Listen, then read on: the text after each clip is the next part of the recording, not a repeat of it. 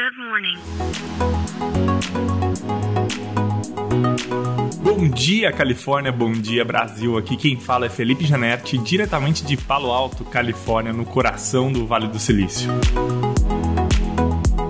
Hoje é terça-feira, dia 31 de janeiro de 2023. No finalzinho da semana passada, a Amazon, gigante do comércio online aqui nos Estados Unidos, uh, revelou que vai começar um serviço de subscription, né, de assinatura, por 5 dólares ao mês, que vai fazer entregas ilimitadas de remédios. Esse é um mercado que a Amazon tem tentado entrar nos últimos anos, né? O mercado de saúde, uh, mas parece que agora uh, ela tem colocado mais forças dentro disso, tanto que ela lança esse plano muito parecido com o Prime, que você paga aqui uh, em torno de 15 dólares mensais e tem entregas ilimitadas, produtos que vendem na loja. Agora ela faz aqui esse passe que, por 5 dólares por mês, consegue oferecer mais de 80 medicamentos, seja ele de pressão, diabetes, enfim, remédios remédios controlados então, uh, basicamente, como funciona? O médico aqui nos Estados Unidos, quando você vai ao médico, ele faz a prescrição direto para a farmácia que você vai buscar esse remédio. E aí você vai lá, tipo no Walgreens, no CVS, e já pega esse remédio direto na farmácia. Não precisa entrar no balcão, falar com alguém, porque o médico manda direto. Diferente do Brasil, que você recebe uma receita e vai até a farmácia, os sistemas aqui são integrados. Com a Amazon oferecendo esse subscription de 5 dólares por mês, o que vai acontecer é que o médico vai mandar direto né, lá para a Amazon e isso vai ser entregue na sua casa, seja um médico, seja um remédio que tenha que chegar com recorrência, ou seja, um remédio que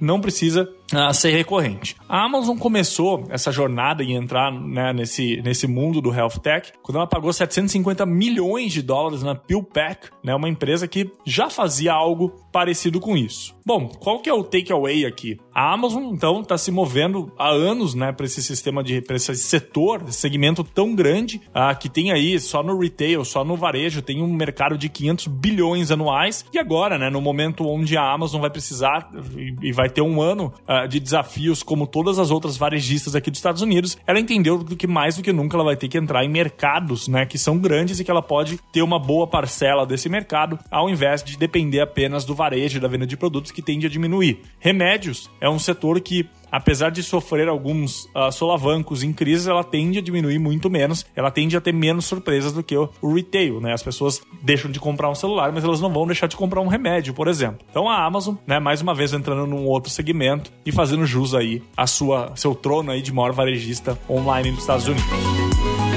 Então é isso, a gente fica por aqui. Amanhã tem mais. Tchau.